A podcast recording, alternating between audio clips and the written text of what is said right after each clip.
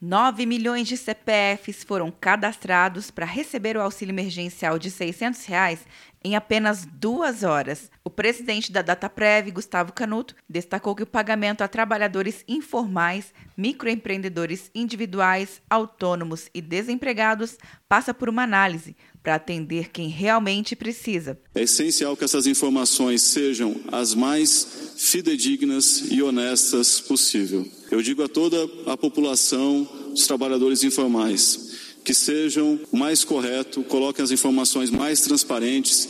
Isso vai facilitar o processamento, agilizar o pagamento. A previsão é que a primeira parcela de 600 ou 1.200 reais seja liberada em até cinco dias úteis a partir da data do cadastro. Quem tem cadastro no CAD único e tem poupança na Caixa Econômica ou é correntista do Banco Brasil recebe na quinta-feira. Para quem tem conta em outros bancos e não estão no Bolsa Família, vai receber o auxílio a partir da próxima terça-feira. Aqueles que não têm conta bancária vão ganhar uma conta digital, como explica o presidente da Caixa Econômica, Pedro Guimarães. Todos os brasileiros que estiverem nesses programas receberão uma conta de poupança da Caixa Digital, poderão fazer DOCs poderão fazer pagamentos de conta de graça. No caso dos beneficiários do programa Bolsa Família, o pagamento vai ser automático e deve seguir o calendário do programa, como já é feito há anos.